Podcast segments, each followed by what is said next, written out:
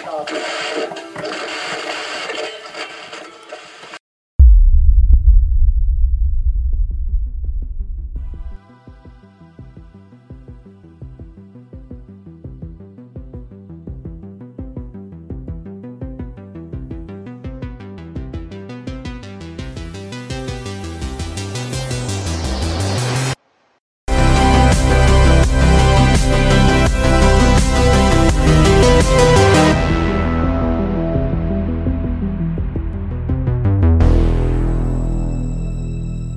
Inamovible.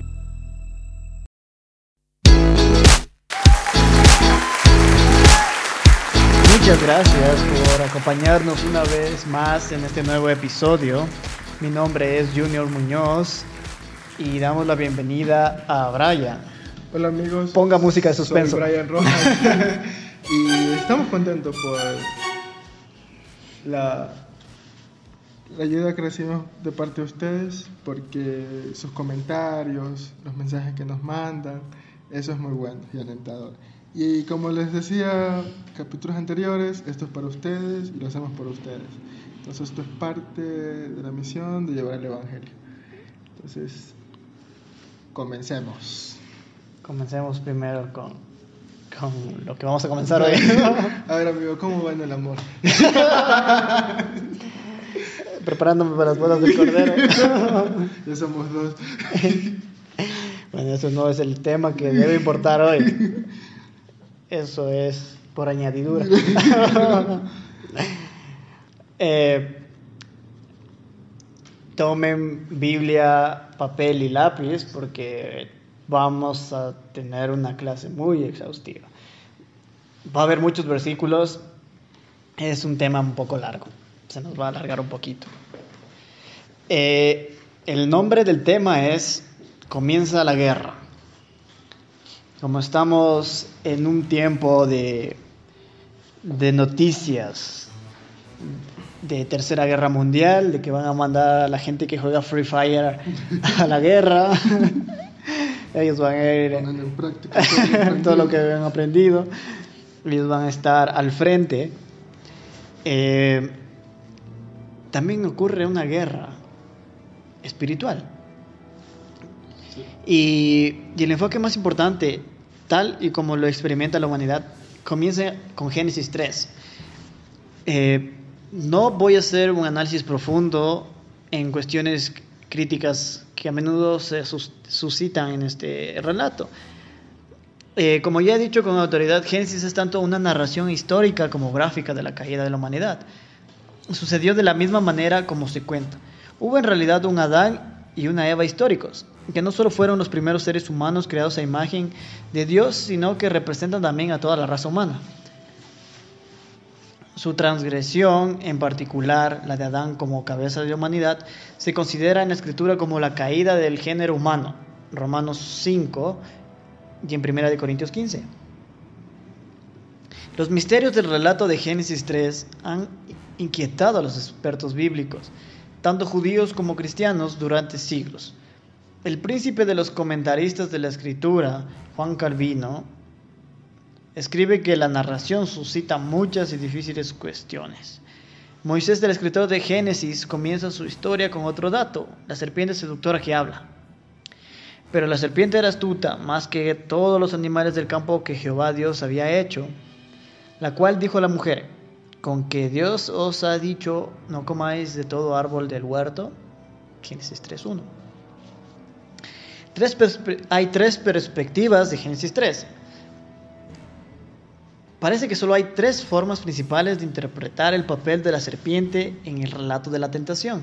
La primera es literalmente, la serpiente habló a Eva, como ya hablamos anteriormente en algunos en episodios. Anteriores. La segunda es, alegóricamente, el diccionario Webster define alegoría como la expresión por medio de figuras y acciones simbólicas ficticias de verdades o generacionales acerca de la conducta o la experiencia humana. Aquellos que tenemos un alto concepto de la escritura podemos pasar por alto la mayor parte de la primera definición que hace Webster a Génesis 3. Su segunda definición, sin embargo, se adapta mejor al Al caso, el relato es histórico, pero está contado mediante representación simbólica. La tercera forma de entender la historia es tanto literal como simbólica. Eh, me inclino más por la interpretación histórico-gráfica simbólica de Génesis 3. Los acontecimientos relacionados con Adán y Eva en realidad ocurrieron de forma que Moisés los narra. Sin embargo, hace, hace uso del, del simbolismo para narrar su historia. Si el literalismo estricto es correcto y si la interpretación alegórica es la mejor, o si tenemos aquí literalismo mezclado con representación simbólica, el relato sigue siendo el mismo. El relato histórico de la caída se, presenta, por supuesto, en forma de narración y con unas imágenes y un simbolismo vívidos. De esta manera, la, la verdad que la historia pretendía transmitir se comunicaba mejor a la gente de aquella época. No obstante, hay una cosa bastante clara a la luz del, testimonio del resto de la escritura, y es que el origen de la voz que habló a la mente de Eva por medio de la serpiente fue Satanás. Eh, Calvino sugiere que la capacidad de la serpiente para hablar en aquella ocasión pudiera ser considerada como la primera intervención directa de Dios en el curso normal de su creación, el primer milagro. La serpiente no era elocuente por naturaleza, pero con Satanás, con el permiso divino, la tomó como un instrumento idóneo para su uso. También pronunció palabras mediante la lengua del animal, lo cual Dios mismo autorizó. Tampoco dudo que que Eva percibiera aquello como algo extraordinario y por eso recibió con mayor avidez lo que admiraba. Si parece increíble que los animales hablen bajo el mandato de Dios, ¿de qué otro modo tiene el hombre el poder para hacerlo si no es porque Dios ha formado su lengua? En realidad hay apoyo, hay apoyo bíblico para algunos de los aspectos de la postura del Calvino. Eh, ¿Qué diremos del asna de Balaam? Dios le hizo hablar a la... Entonces, como vimos en capítulos anteriores, realmente los animales hablaban en esa época. Se puede confirmar por medio de esto. Porque no se admiró Eva al oír a una serpiente hablar, sino que le siguió escuchando.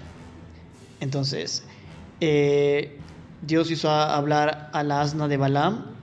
El, el relato bíblico expresa. Entonces Jehová abrió la boca del asna la cual dijo a Balaam, ¿qué te he hecho que me has azotado tres veces?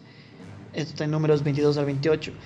Resulta interesante observar que Balaam conversó con la burra y no pareció sorprendido ni temeroso por ello. Lo mismo parece haberle sucedido a Eva. No, no afirmó el mismo Jesús que Dios haría que las piedras hablaran de su gloria si la gente se negaba a hacerlo. Sus palabras exactas fueron, os digo que si estos callaran, las piedras clamarían. En Lucas 19:40 está eso.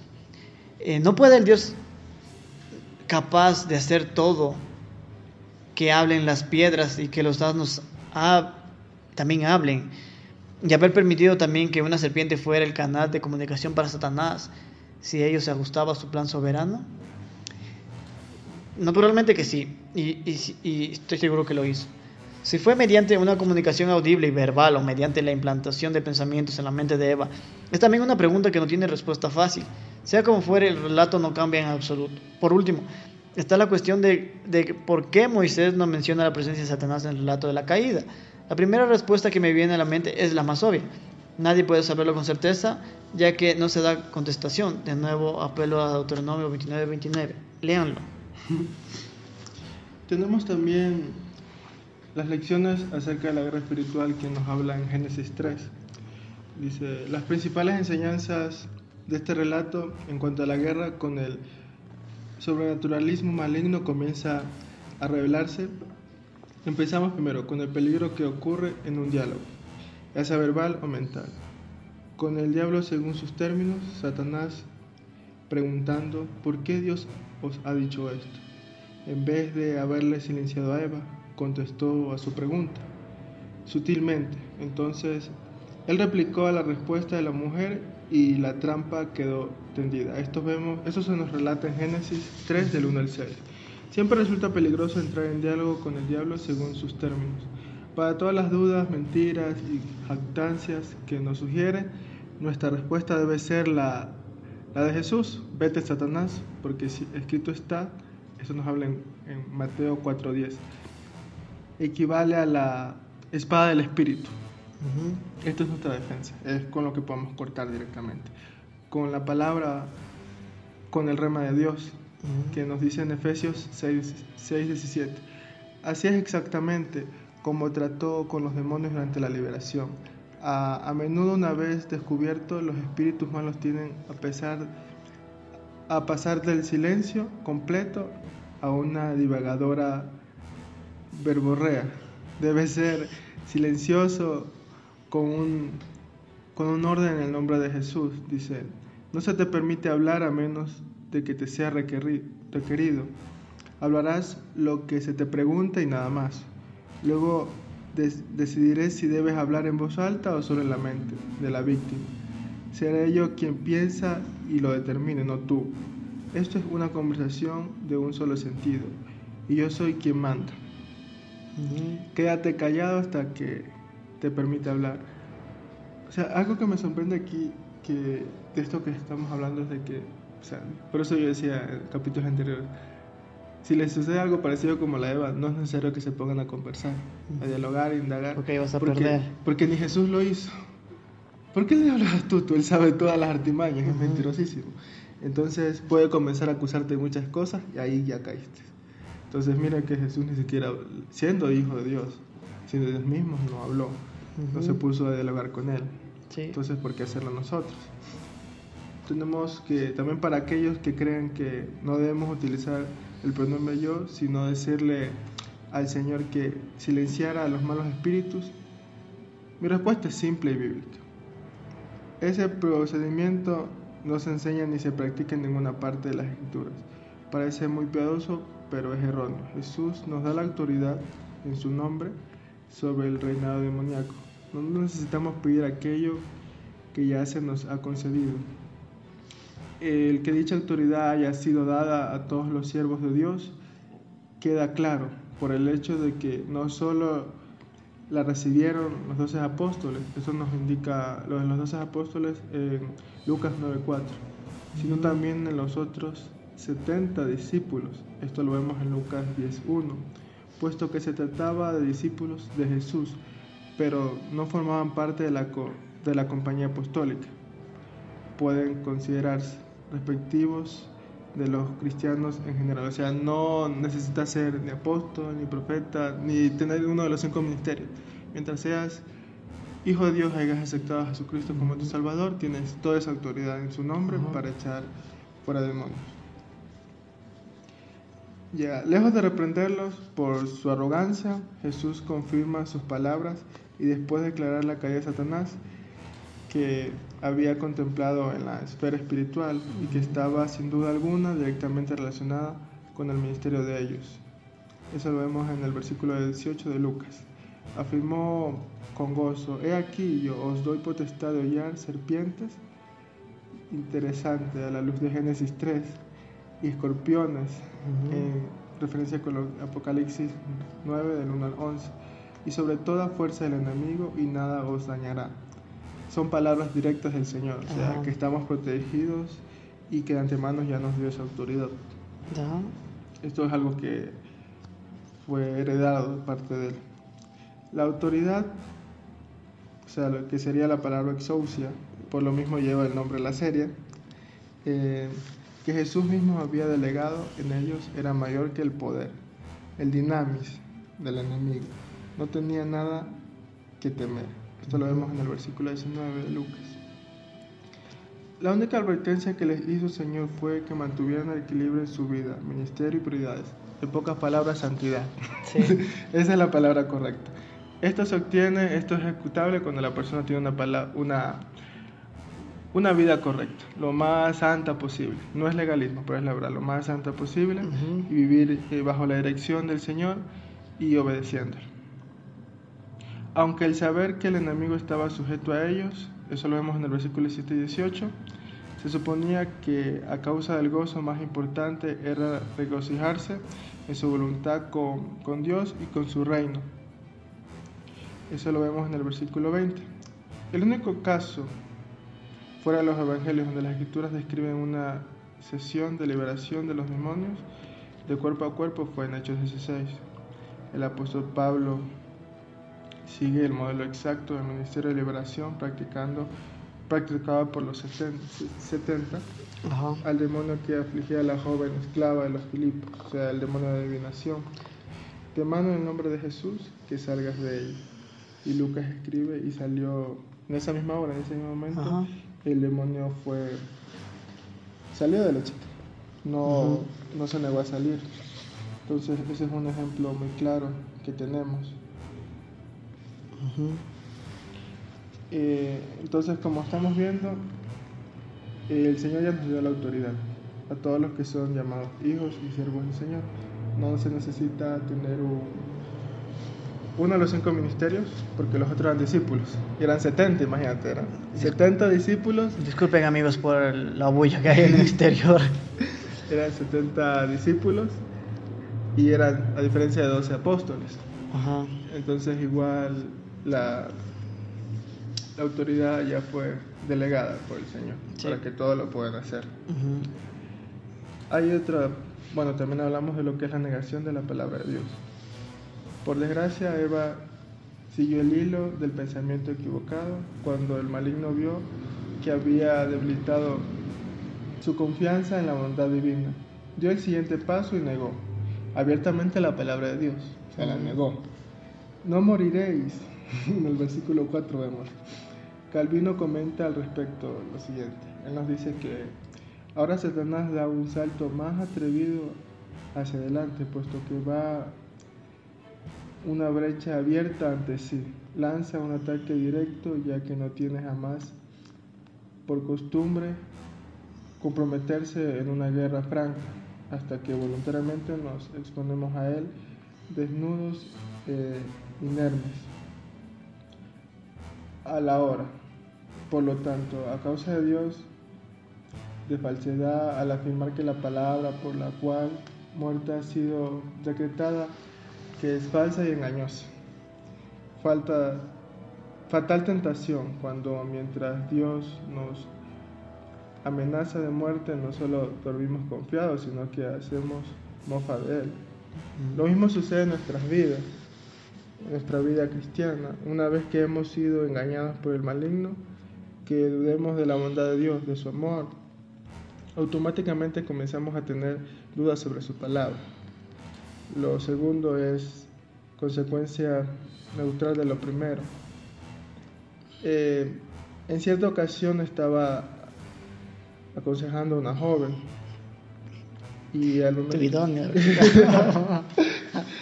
al momento que se hablaba con ella, ella decía,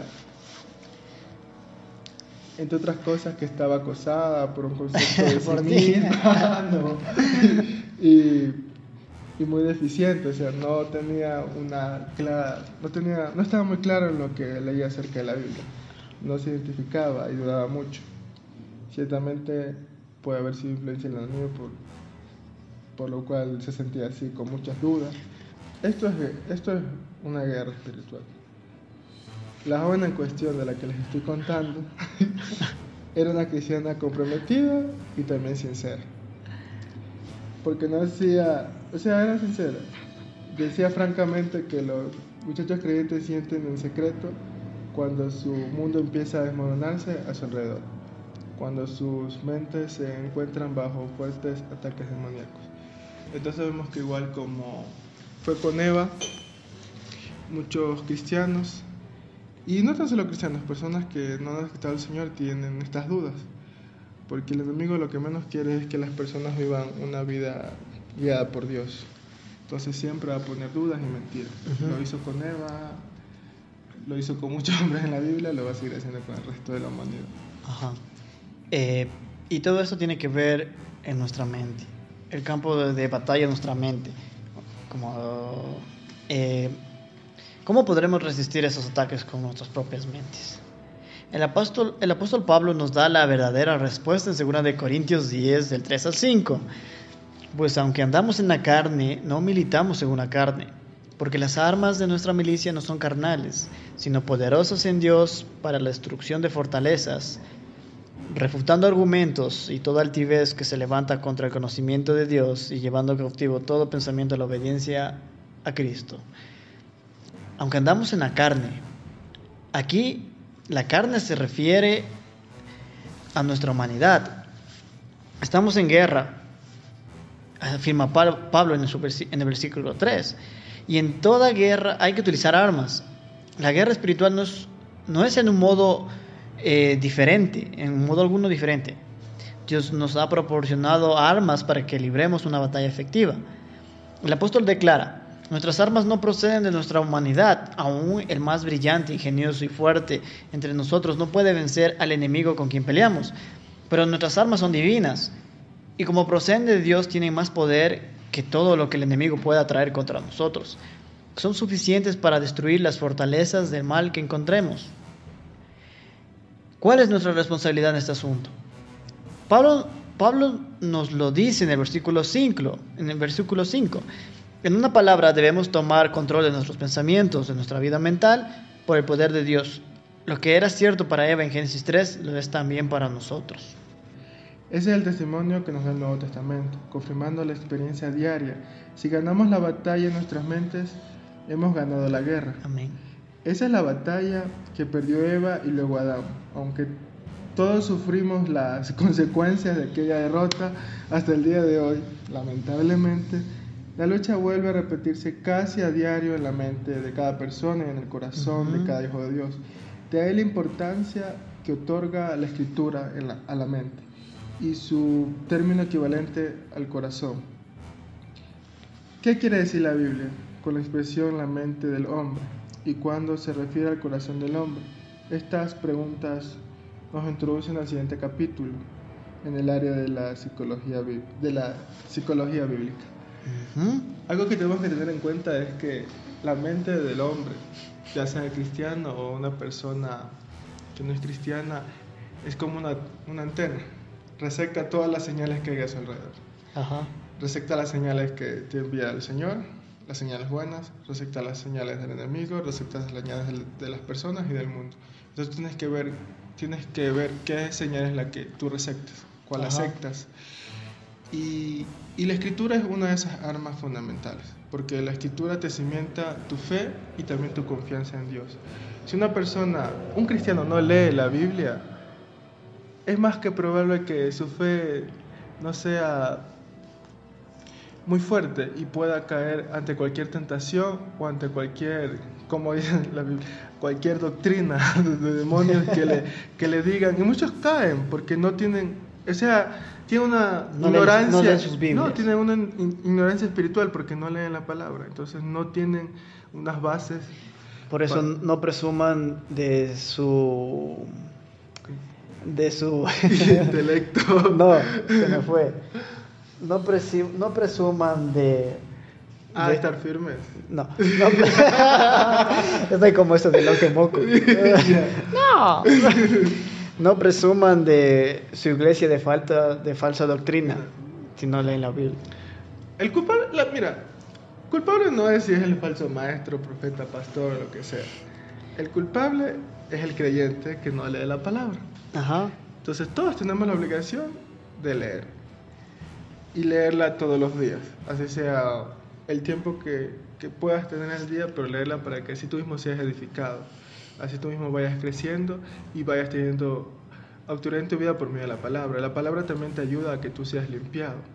Es parte de, de la arma divina que nos da el Señor. Entonces, si el enemigo viene con una mentira, ¿tú cómo vas a poder pelear con él no directamente enfrentarte a, hablar con él, sino que tú en tu mente cómo vas a decir, no, esto será verdad o mentira si no has leído la palabra.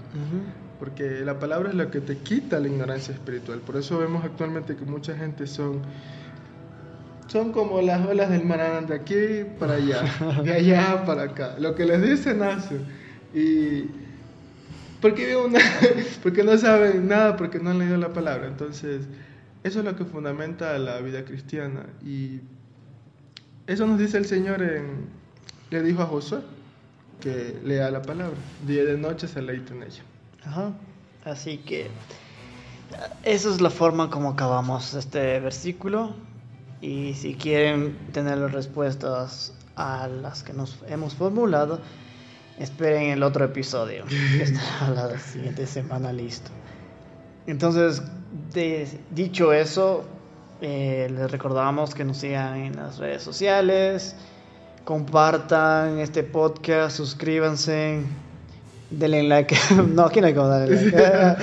denle like en, en el Instagram. Escúchenla una, dos y tres veces. Compartan con sus amigos. Eh, parientes.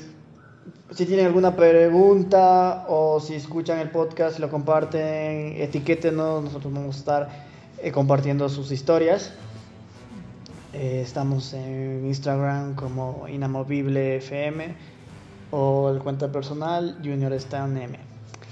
Entonces, nos despedimos. Dios les bendiga. Dios mediante nos vemos la siguiente semana. Adiós.